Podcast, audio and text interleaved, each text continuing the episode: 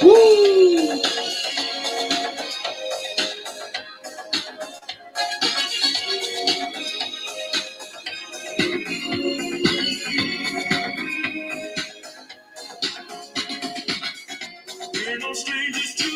E aí, galera, tudo bem? Aqui é Y Cabral do Podcast Podcast com você, o primeiro podcast carioca que fala sobre agilidade, tá legal?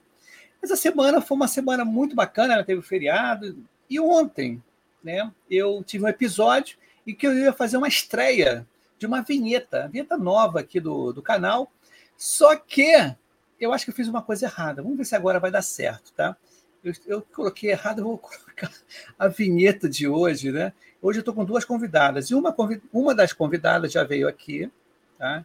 E eu até ofereci para ser minha co-host, tá? Depois a gente vai ver o nome do programa, tá legal? Vamos ver qual vai ser o nome do programa com essa mais nova co-host, ela aceitar, claro, né? Então vamos colocar a vinheta, a introdução aqui, a vinheta nova do podcast Focage. Dá uma olhada só.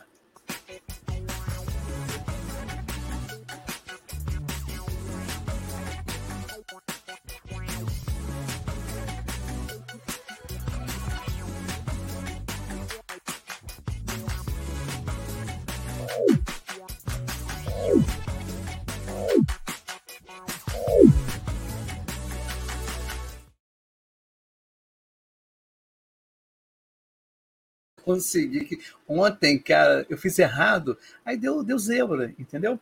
A parada é o seguinte: vou colocar mais duas pessoas aqui que apoiam o canal, que a gente está sempre junto, sempre se falando. Então, olha só o recado dessa pessoa. Eu acho que vocês conhecem. Vamos ver.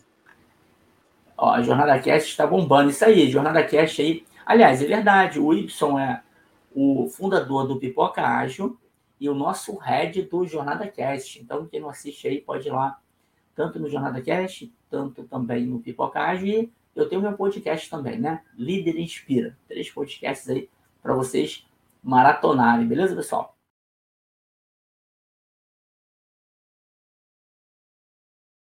da jornada colaborativa, beleza? Dia 2 agora, é dia 2 agora vai ter o Brasil Summit, a Jail Summit Brasil, aqui no Rio de Janeiro. E vai ter o lançamento do livro, né? Jornada Ágil, além da TI, em que eu sou curador do livro, tá? Beleza? Um... E aí, galera, aqui é Ibson do podcast Podcast com você, o primeiro podcast carioca falando sobre agilidade. A parada é o seguinte: novidade de lançamento. Estou em parceria com Paulo Caroli. Lançamento direitinho. Fala aí, Paulo Caroli, qual é a novidade de lançamento para Ágil e afins, né? Fala aí, Ibson, beleza? Cara, um prazerzão estar aqui, né? De carioca para carioca, né? Eu também sou é. carioca, estou morando fora do Rio de Janeiro, mas sou carioca.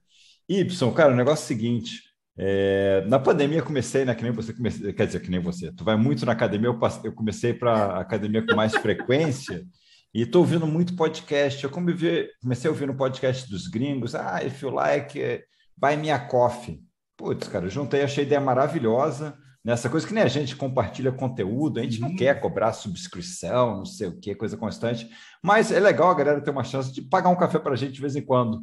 Então agora eu estou usando o tal do mepagaumcafé.com.br e te chamei também para divulgar. É, por exemplo, né, eu termino meu podcast e falo, cara, se tu gostou, quer me pagar um café, me paga um café.com.br barra Carole.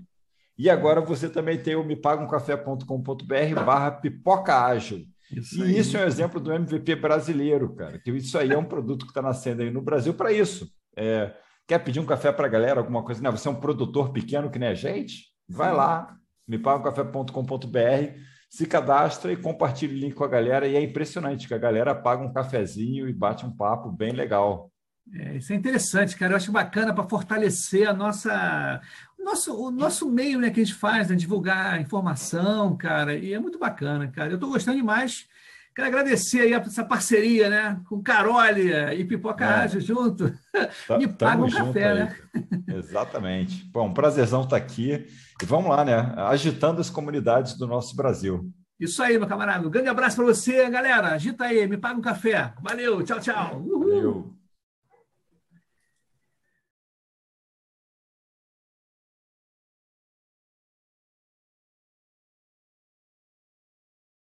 Antigamente, quando eu comecei o canal, era tudo pelo celular, tá? Não, era, não tinha YouTube. Hoje o dia, é, hoje, por exemplo, e sempre, quer dizer, sempre, de um tempo para cá, eu transmito em seis canais ao mesmo tempo, que é Facebook, YouTube, LinkedIn Twitter, dois Twitter e Twitch. E depois eu ponho no Spotify, tá legal? E no Spotify eu tô com mais de 50 países sendo escutados aí. Estados Unidos estou com acho que 45, 46 estados. O negócio tá bombando, né? E eu sempre no, no final, assim, eu mandava uhul! Coisa de carioca, né?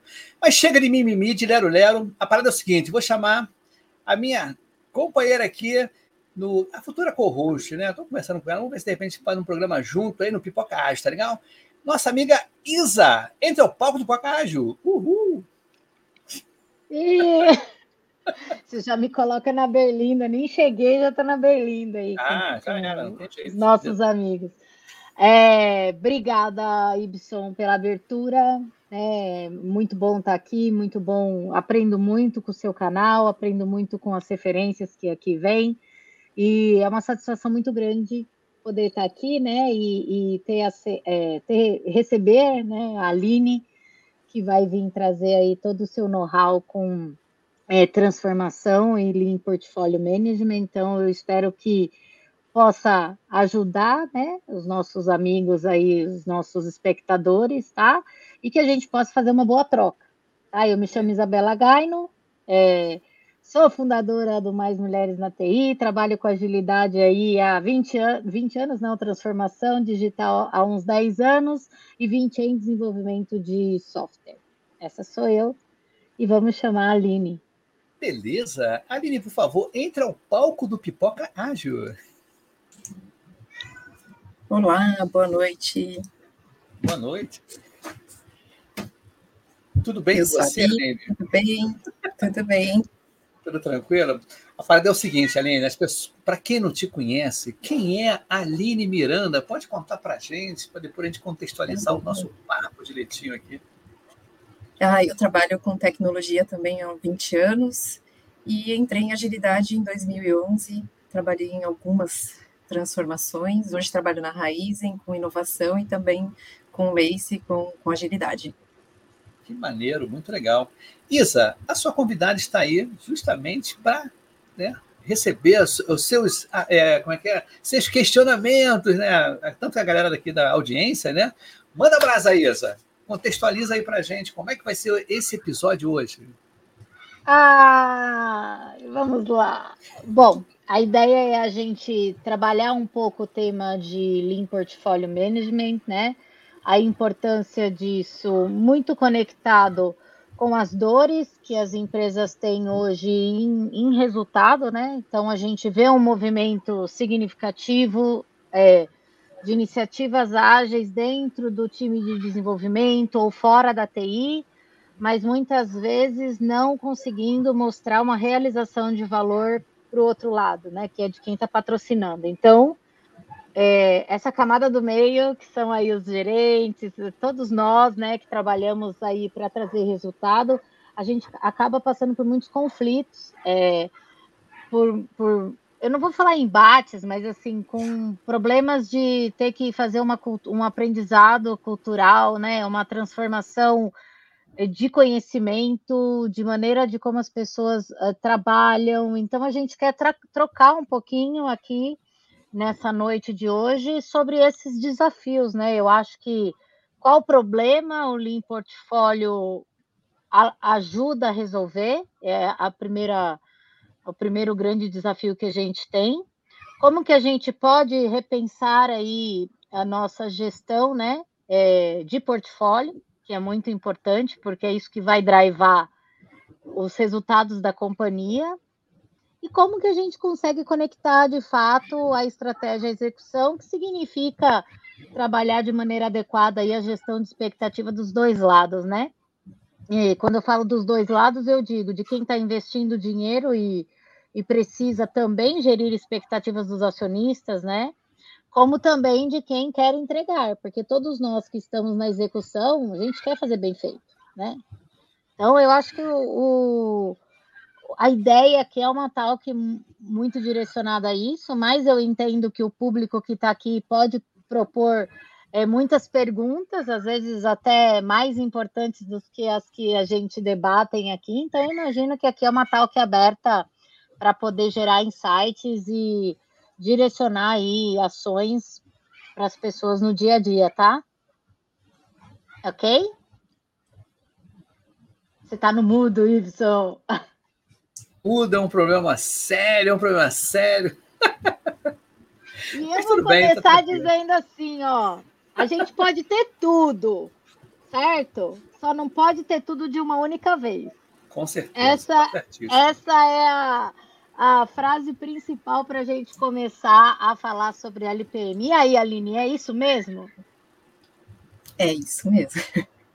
Não tem, tem que priorizar, né? Não tem tudo urgente, nada é urgente. Se tudo é urgente, nada é urgente, né? O que, que você precisa fazer? Acho que esse é, esse é um bom começo. Eu acho que a grande dificuldade que a gente. Isso, qual é a prioridade é uma grande dificuldade hoje, mas tem uma maior que eu acho que é o como você define o caminho, qual que é a estratégia, para onde a gente quer ir? E como fazer né, esse desdobramento.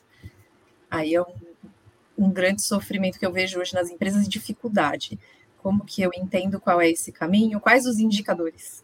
E como eu priorizo, qual é a engenharia de valor, então, que eu deveria usar para acompanhar isso, e aí acho que é onde essa camada, como você brincou ali no início, sofre. E, e como você trabalha, assim, só para os telespectadores aqui, é a questão da engenharia de valor? Engenharia de valor, a gente consegue fazer engenharia de valor de algumas formas, né? tem métodos, enfim, tem, tem diversos métodos que trazem isso, mas assim, o que, que eu vejo como principal?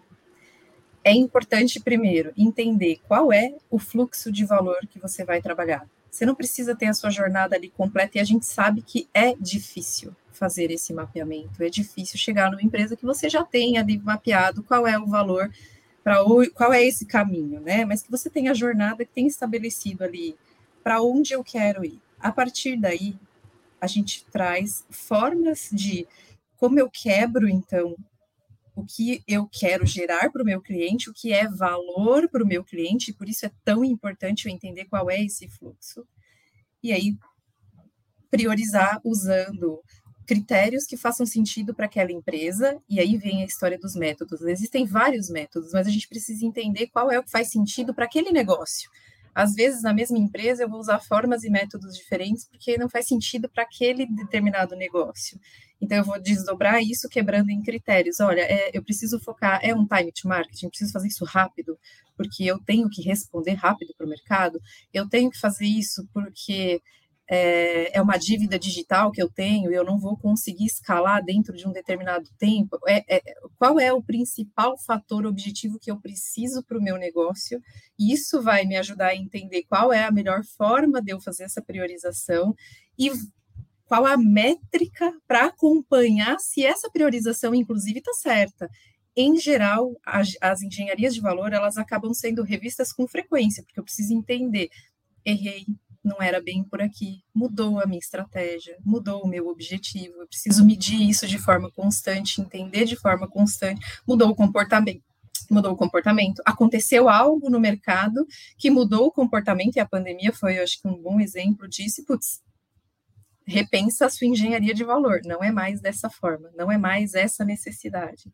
Legal, Aline. E você trazendo sobre essa mudança de mercado e como isso reflete dentro da empresa, posso pensar que toda a parte como nós desenhamos organizacional dos times, a maneira como esses times vão gerir a nossa cadeia de valor, ela pode mudar também? Com certeza. Ela muda também não só pelo comportamento, mas ela muda porque você mudou o contexto, mudou a forma. Na pandemia, por exemplo, os times viraram times é, remotos, uma coisa que eu vejo que as pessoas têm bastante dificuldade. Eu tenho um time que ele é metade remoto, metade está no escritório. Não funciona muito bem. Funciona bem quando está todo mundo, todo um time que tem que trabalhar ali junto, trabalhando no mesmo formato. Quando você tem algo muito distante e você não consegue conectar essas pessoas, fica difícil de você gerenciar e aí muda completamente a forma de trabalho. Tem também essa dificuldade de como você gere quando você tem esse, né? E mudou, mudou não só isso, né? Mudou também a forma com que as pessoas veem os problemas, com que elas se conectam para resolver esses problemas, né? Com que faz essas dinâmicas, mudou completamente. E num processo assim de transformação, o que que você vê que o Lean Portfolio Management pode ajudar a empresa? Quais dores assim? Eu acho que a principal dor, o que, que é valor para o meu cliente e eu estou entregando realmente a minha estratégia. É, eu consegui medir esse valor, eu acho que essa é uma das dores que eu vejo com muita frequência, e se muda o comportamento e muda o negócio, ou muda um pouco o caminho, aquela coisa que parecia estar um pouco mais fácil volta a ficar um pouco mais difícil. Então, as pessoas voltam a ter dificuldade na métrica é, eu costumo brincar, né, que não adianta a gente ter 200 times trabalhando ágil em massa, né, tem 200, tem 200 squads aqui, o que elas estão fazendo, Se a gente não tem uma estratégia bem definida, que eu consiga medir entender o que é valor para esse cliente e o que eu estou fazendo, a minha saída, ela pode ser mais rápida, ela vai ser, eu consigo fazer esses times performarem, né, ela, vou ter uma entrega mais rápida, só que eu não vou estar entregando o valor esperado para o meu negócio, para o meu cliente, eu vou entregar alguma coisa mais rápida, que não necessariamente é valor.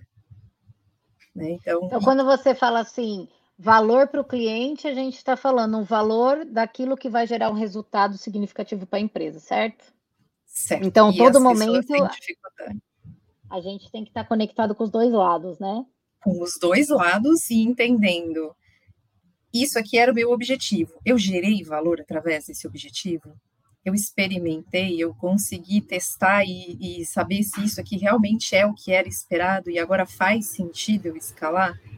eu consigo conectar isso. E como eu meço isso? É simples, é uma métrica fim, que eu já de largada ser é, é, ter mais clientes. Nossa, tive muitos clientes. Será que essa é a métrica? Qual que é a métrica que eu preciso saber se realmente eu gerei esse valor? E essa é, é uma porque você pode ter clientes entrantes e clientes saindo, por exemplo, né? Tá você tem um monte de cliente entrando, mas eles estão ficando, né? Assim, tem muitas coisas aí no meio envolvido. Eu me lembro num eu já tive a oportunidade de gerar algum, de, de, facilitar alguns workshops de formação de LPM, da governança, de como isso ia acontecer. E eu lembro de um gestor, na época, não era um gestor, era um diretor, me falando assim: ah, é, sobre a mudança, como que seria mudar extra, o dinheiro aportado da empresa de centro de custo, então por custo de projeto, para investimento isso não fazia sentido na cabeça dele. Você já teve que... alguns questionamentos sobre isso no... durante o processo de formatação disso? Sim. É...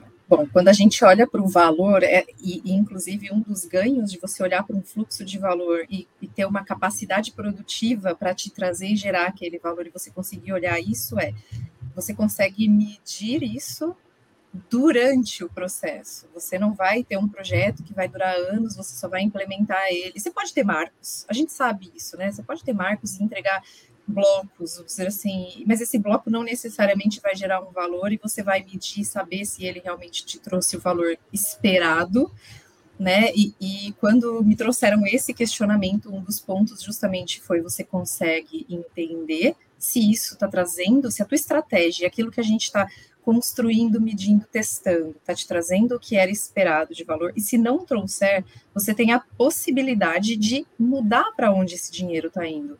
Então, você pode investir em outra coisa, inclusive testar coisas. Né? É, o, o, grande ponto aqui é que as empresas te, não têm apetite a risco. Né? Elas têm medo de fazer essa troca, de olhar para o que ou para outras coisas que poderiam trazer esse valor e ter esse tem esse receio e você vê isso como algo assim, né? Tanto que tem poucos experimentos, os MVP são de três meses, não existe MVP tão grande, né? A gente tem que fazer MVP justamente para você entender a reação, é testar e saber qual é o teu, né? O, o, quanto isso vai realmente te agregar e o quanto você precisa agora sim realmente investir nisso. É, sempre que eu tive esse questionamento, a gente trazia nesse, nessa linha pensa que você pode mudar rápido. Você vai saber uma resposta rápida, mas também vai conseguir fazer uma mudança de forma rápida. E também eu vejo como um ponto agregador quer, quer acrescentar, Ibson. Eu, vivo... eu queria. É, a gente tem um, um, A gente tem uns comandos aqui, né? Que são assim. é muito bacana isso. Mas tem uma pergunta aqui, tá? Tem uma pergunta da audiência, inclusive tem, tem que prestigiar a audiência também. A Thaís Bueno, ela está aqui, ó. Ela mandando aqui, oi pessoal, né? Oi Aline, tudo bem, né? Tem um amigo meu, ó, Luiz, Ca... o Luiz Cláudio também está aqui, ó. Boa noite. Tem um amigo meu, Humberto Maçã, que está em Portugal agora. Boa noite, pessoal. Fala, Y. Parabéns pelo livro que vai ser lançado. Muito bom participado desse. E obrigado de novo por me indicar para a jornada. Que bacana, né? Ana Lúcia também está aqui, ó. Boa noite. O Luiz Gustavo também está aqui, mandando um boa noite para a gente. Mas tem uma pergunta do Igor Machado. Ele pergunta assim: Boa noite. Parabéns pelo podcast. Excelente conteúdo. Pergunta: como faz estes experimentos onde a TI e negócios são áreas apartadas com os orçamentos apartados, expectativas diferentes. Obrigado, né? Pois é, complicado. o primeiro ponto é ter essa conexão. Tem que ser algo que os dois, os dois queiram. É, eu trabalhei um tempo num banco grande, laranja, onde a gente fazia experimentos. É... O que, que a gente tentava fazer? Tá? As áreas eram apartadas. A área de negócio e tecnologia eram áreas distintas. Então, a gente fazia experimentos baseados em problemas. Então, a gente pegava um problema e construía um experimento para tentar ter uma resposta sobre aquele determinado problema, ou pegava coisas no mercado é, e conectava para tentar resolver esses problemas e fazer essas experiências em, em tempos curtos. Mas para isso acontecer, a gente precisou juntar as pessoas nesse time. Então, a premissa era: negócio, a gente quer fazer isso, a gente acredita que seja rápido e que a gente consiga te mostrar valor de forma rápida, porém, você tem que estar comigo dentro do time. Não adianta ser um time só, né, só tech, né? É, e aí a gente foi para onde esses times de negócio ficavam e fez essa conexão. Quando eles começaram a ver o valor gerado em conseguir construir experimentos, trazer valor em, em curto prazo, aí eles falaram, pô, peraí, então alguma coisa aí é diferente está me chamando a atenção e eu estou vendo que tem que tem jogo e que faz sentido o que, que esse pessoal aqui está trazendo. É, é, mas foi baseado em primeiro, conseguir o engajamento deles para participar, e o segundo, escolher os desafios que, que a gente sabia que iam trazer valor. Qual o valor gerado nesse experimento? Puxa, isso aqui a gente consegue testar rápido? Será que com uma ferramenta simples, com custo baixo, eu consigo trazer valor para eles entenderem, a gente ganhar credibilidade e conseguir fazer coisas maiores? Então foi nesse pensamento, começando com coisa menor, custo menor, olhando de uma forma mais, né? Trouxe valor, a gente começou a olhar para coisas maiores, porque aí eles já tinham mais confiança que não era uma loucura do método que alguém lá inventou e trouxe e falou: ah, isso aí funciona. Vamos testar e gastar seu dinheiro. Não era assim.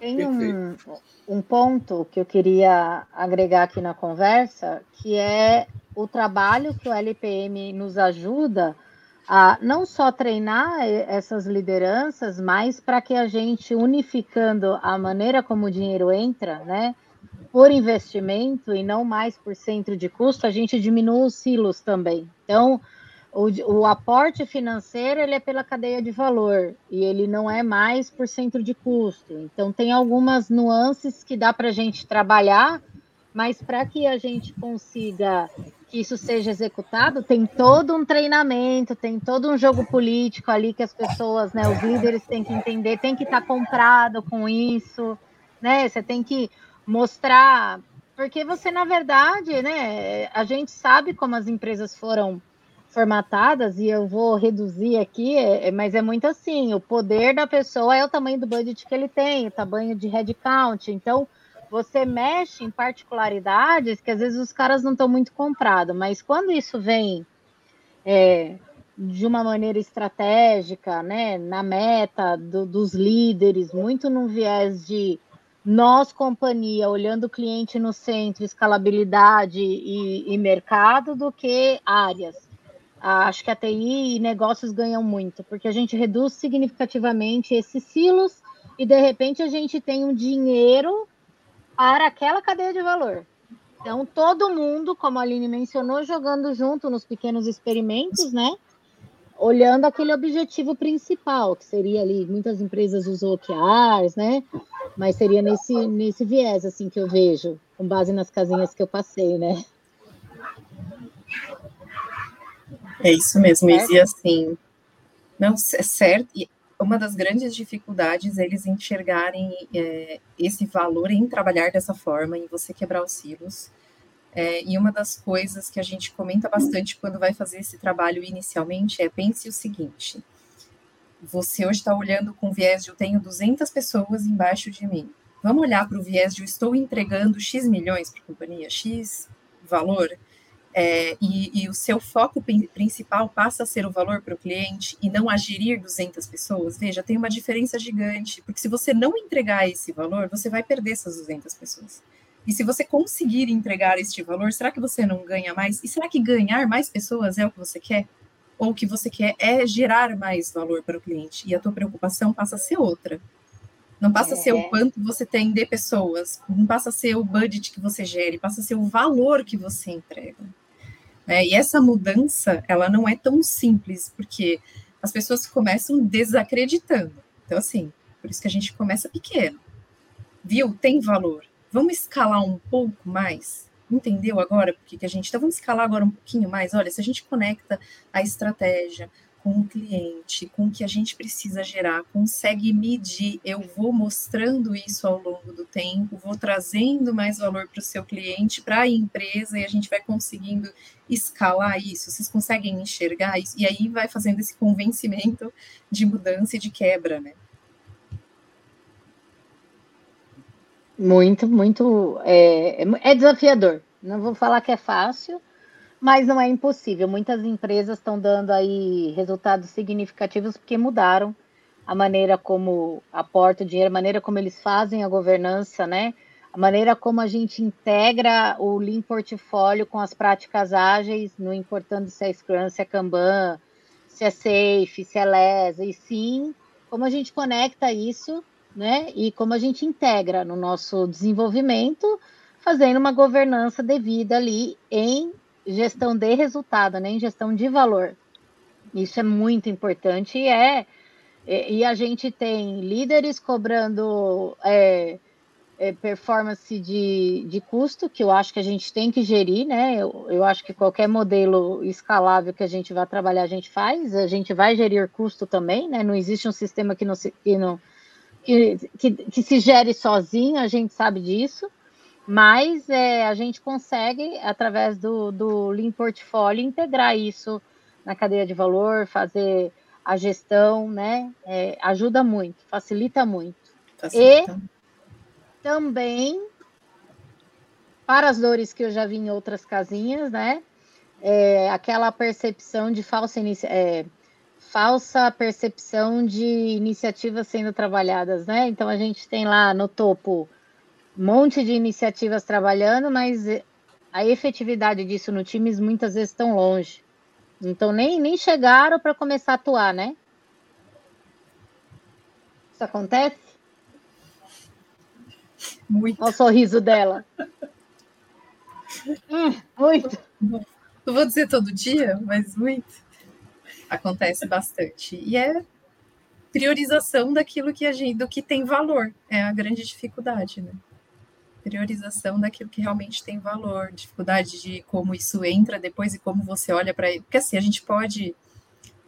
É, é o que a gente conversou ali antes, no começo que eu comentei. Não adianta ter 200 times trabalhando em coisas aleatórias. Se você não conseguir entender o valor, fazer com que isso se conecte no seu fluxo principal e você meça, não adianta você gerar eficiência nesse meio se, se a, a, priorização não acontece de forma da forma correta, se eu não consigo entender o que, para onde eu preciso olhar, quais os indicadores, para que caminho, né? Que é o que o Lean traz, o Lean Portfólio traz, né? De, de principal, como você conecta essa visão com essa estratégia e o que deveria ser priorizado para entrar e aí o como depois você gera esse valor. Entreguei, fui eficiente e consegui entregar. Como eu melhoro minha eficiência e o que eu deveria colocar novamente aqui no meu flow, né, no meu fluxo para eu conseguir entregar e que vá trazer esse valor. Eu preciso mudar minha estratégia ou o caminho que eu escolhi, estou seguindo, está sendo um caminho coerente e é o que eu gostaria de fazer, é o que é para onde a empresa precisa ir, é o que é, é a, a resposta daquele cliente, né, é o que o meu cliente deseja, é aquilo que vai fazer com que eu escale alguma coisa, uma solução, um novo produto. Então, é, é exatamente esse.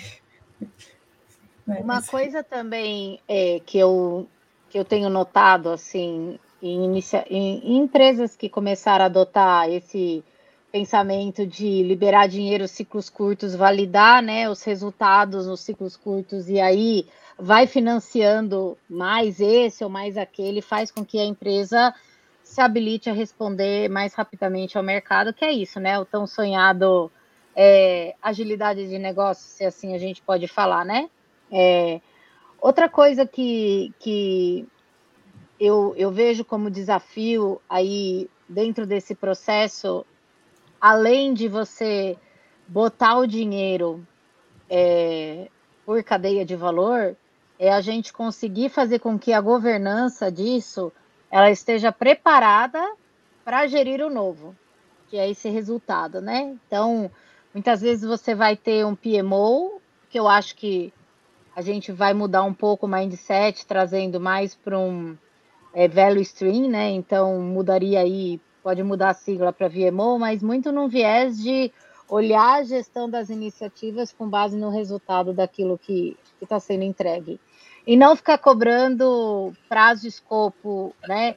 Muitas vezes você tem esses dois cenários dentro, e mesmo através, por exemplo, do que o próprio Safe traz, muitas empresas usam, vou dar o exemplo do Safe aqui, API Planning, e aí durante as syncs de validação disso, você tem um PMO cobrando quanto você está descolado do plano. Né? E por isso que eu falo, você, você treina os líderes, mas você tem que treinar a empresa como um todo para gerir o sistema, né?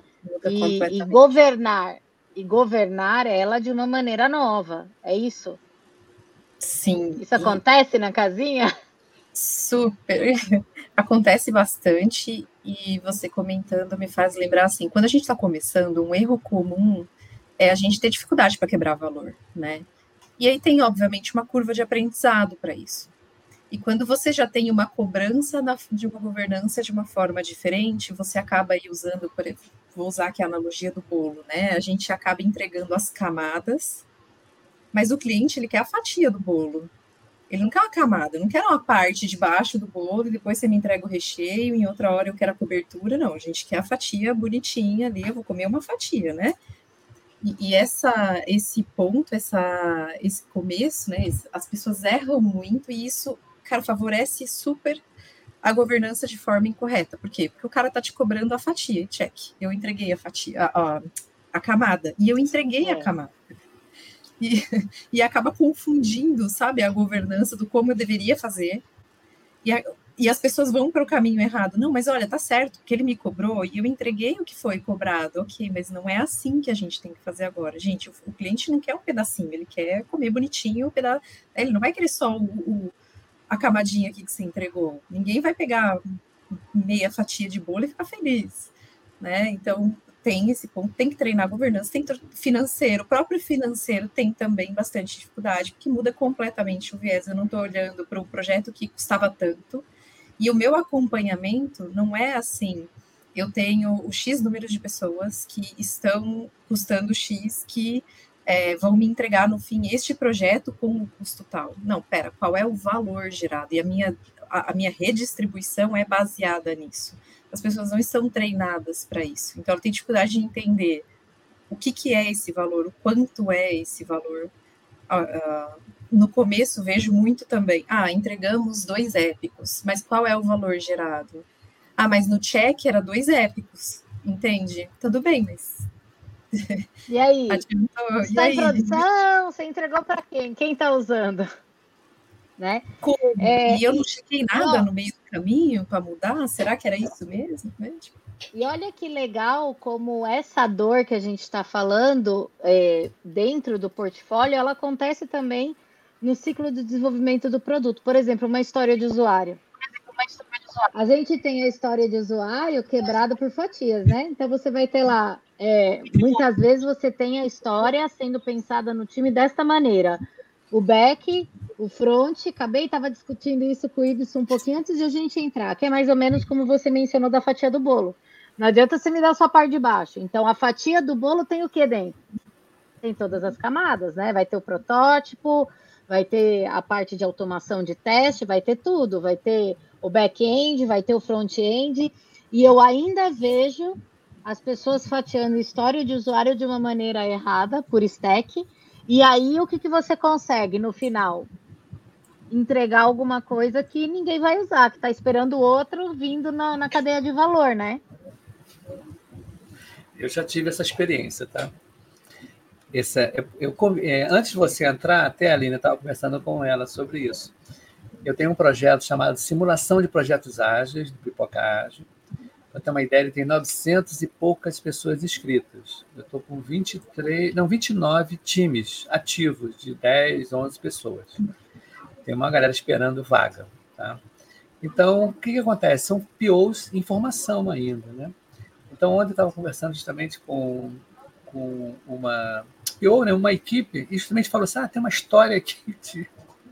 Uma história de UX. falei, história de UX? Me conta aí como é que é. A história de fazer tela. Eu falei, nossa.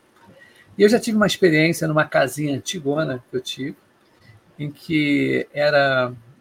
Esqueci agora, era um projeto que dependia de um outro software para dar suporte. E no primeiro sprint, ah, não, no segundo sprint vai estar pronto. Então, vamos fazer tela. E, cara, não dá certo isso.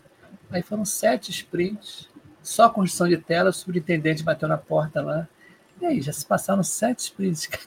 O que vocês construíram? Poxa, só tem tela. Ah, é? Que legal, bacana. É o mesmo esquema que você está falando aí com relação à fatia. Ele quer fatia, ele não quer as camadas, né? Exato. Você vê que a gente é. só está repetindo o problema. E eu, e eu vejo esse desafio, entendeu?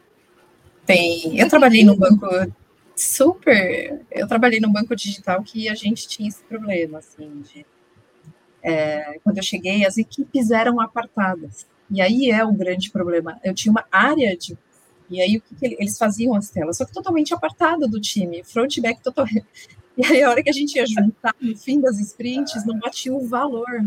A gente tem que olhar a integração. Ah, mas a gente não usa safe. Mas, gente, mas não é o safe, é integração, não importa. É. Faz sentido. A história, ela deveria ser uma história que entrega um valor. E aí, ela é dividida para você e para o time, que não deveria estar separado. Então, Sim vamos, vamos juntar, entender. Então a gente passou um tempo assim, fazendo coisa bem básica mesmo, tá? Eu cheguei lá e eu falava, não, vamos resolver o arroz com feijão. Junta aqui, é, vamos resolver esse problema das histórias. O que, que a gente vai entregar no fim? Não pode ser uma tela. Para você, a tela é valor, mas para o cliente, né? Não posso entregar isso. E, e, eu vejo, eu vejo isso. Eu posso trocar de casinha quando eu chego lá dentro do novo telhado, vai vai estar tá muito similar, é muito engraçado. Porque talvez seja uma dificuldade do, do indivíduo em pensar no valor. E aí você vê que é, sair desse mindset, né? Eu vou usar essa palavra de entrega de entrega Estou te entregando 10 itens, para esse valor eu entreguei, o cara usou isso daqui e tal. Então eu vejo que a gente acaba repetindo é, as práticas né, no nível de portfólio, muito para que essa cultura de resultado seja é, end-to-end, né? Na, onde ele nasce, porque não adianta você só trabalhar é, dentro dos times se a liderança não está sendo exemplo disso. Eu vejo esse, eu vejo um grande desafio nisso, né? E eu não quero botar, não estou aqui para falar a culpa é do líder, não, mas o líder, ele, ele é a, o espelho, né? As pessoas Sim, vão estar tá olhando para ele. Que tem um, um, porém que eu vejo em muitos lugares ainda, as pessoas participam da planning, então ali, ok, tá, o, o, time, tá? O time está ali que está, que está executando aquilo. Se você pega um dev, pergunta para ele, o que, que você está fazendo? Ele não sabe. Ele não sabe o que, que ele está construindo, ele não consegue é. ter essa visão. E um dos grandes ganhos de se trabalhar com agilidade é justamente ter essa visão do, do todo, porque ele vai saber o todo. Mas se só dá para ele um, te, um, trechinho ali que ele não sabe por que, que ele está fazendo aquilo, você perde muito o ganho, justamente que é ter um time que sabe o que está fazendo, né? o porquê que está fazendo, o valor gerado. E isso acontece muito. Acho que teve uma casinha gente... que eu passei. Isso porque a gente fala de times multidisciplinares, que na verdade é parir o Matheus que balance, né? Tipo, end to end. Eu peguei, eu concebi, vou ter que dar manutenção disso aqui, né? Então, eu gosto dessa analogia porque faz com que a gente melhore até a qualidade de código, porque a pessoa não vai querer criar trabalho para ela própria. Ela vai querer entregar uma coisa de qualidade que não dê manutenção, né? Então eu vejo assim é, muitos pontos de melhoria, sabe? E, e, é importante a gente entender que, especialmente, eu vejo a gente até, até no Brasil bem mais avançado que, que outros mercados, tá? É, sobre essa maneira de olhar contexto, de a gente já ter vários players aí com aprendizados e cases que a gente pode beber dessas fontes, né? Muito, é muito bom poder ter isso mais próximo do, do nosso dia a dia, até para pensando em empregabilidade, né? Pensando em mercado, pensando no que o Brasil pode agregar, de, de tudo, né? Com certeza. Isa e Aline, audiência aqui, ó. O meu amigo Alisson Laurentino, do podcast Agilizem, lá no Ceará. Boa noite, amigo Ibson. E tem uma outra pergunta aqui, tá? Luiz Cláudio, ele mandou aqui, ó. Quando não há uma comunicação efetiva do produto com os demais setores não técnicos, por onde começar para trazer mais clareza no que está sendo desenvolvido e qual é a etapa em que os itens estão? Estão desenvolvidos, né?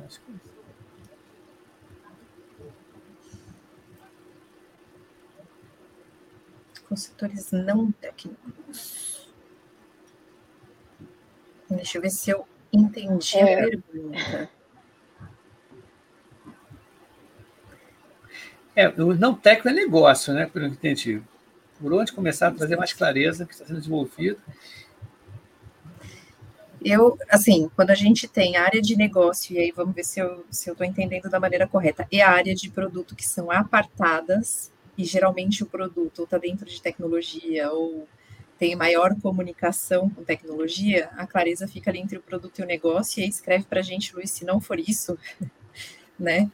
É, o ideal é que no começo tem essas conversas com o negócio antes ali de você iniciar a próxima sprint, ou que você faça o refinamento com essas áreas e tenha um mapeamento ali de onde tem as integrações, por que, que elas acontecem, mesmo que seja para um único time, sabe? Porque é, é o, melhor momento é essa comunicação antes ali. Se vocês fazem PI, fazem algo mais longo, três meses, isso era bom acontecer previamente. Se você não conseguir fazer isso, tenta fazer antes da próxima sprint, antes até inclusive do meio, porque pode ser que você precise conversar com outras áreas que nem é aquela demandante, alinhar para trazer essa clareza. E aí acho que uma pessoa que pode ajudar a puxar o SM pode ser um perfil bacana para trazer essa, para puxar essas coisas para que elas aconteçam e ajude o PO ali a fazer esse refinamento. Tá? É, é, é isso mesmo que ele falou, o Aline. Tem outra pergunta também aqui, ó. Luiz Gustavo, né, ele pergunta: como vocês fazem o balanceamento entre os horizontes do, dentro do portfólio se usam H1, H2 e H3? Se não, como balanceiam, como balanceiam as iniciativas entre manter, crescer e transformar? É parecido, né? No fim, olha, vai muito do apetite da empresa. De, eu já vi empresas falarem, ah, eu quero fazer 10, 20, 70. Eu quero fazer, eu acho que é o momento que ela está para determinados negócios então, é uma discussão até bem.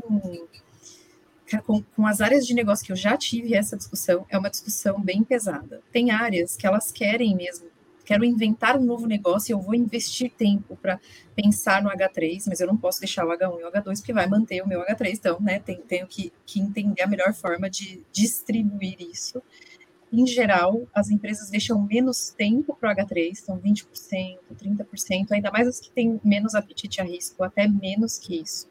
Ou pedem ajuda para um hub, por exemplo, para um hub de inovação, para algo do tipo, para entender como você conecta para acelerar isso, ou até inverte. Já vi empresas que preciso inovar, mas eu posso acelerar. Então, eu me conecto com startups para me acelerar em alguma coisa e times internos olham para frente porque é estratégico, porque é algo novo, eu não quero que ninguém copie. E aí eu não, não envolvo áreas externas para isso. Mas depende muito do, do momento de cada empresa. Em geral, as empresas gastam mais no portfólio H1, H2, menos em H3 fazem mais o H3 dentro de casa, porque geralmente é algo bem estratégico, e deixam o H2 para fazer essas conexões com o mercado, acelerar e ganhar fôlego para o H3. Se você quiser me complementar, você também tem experiência.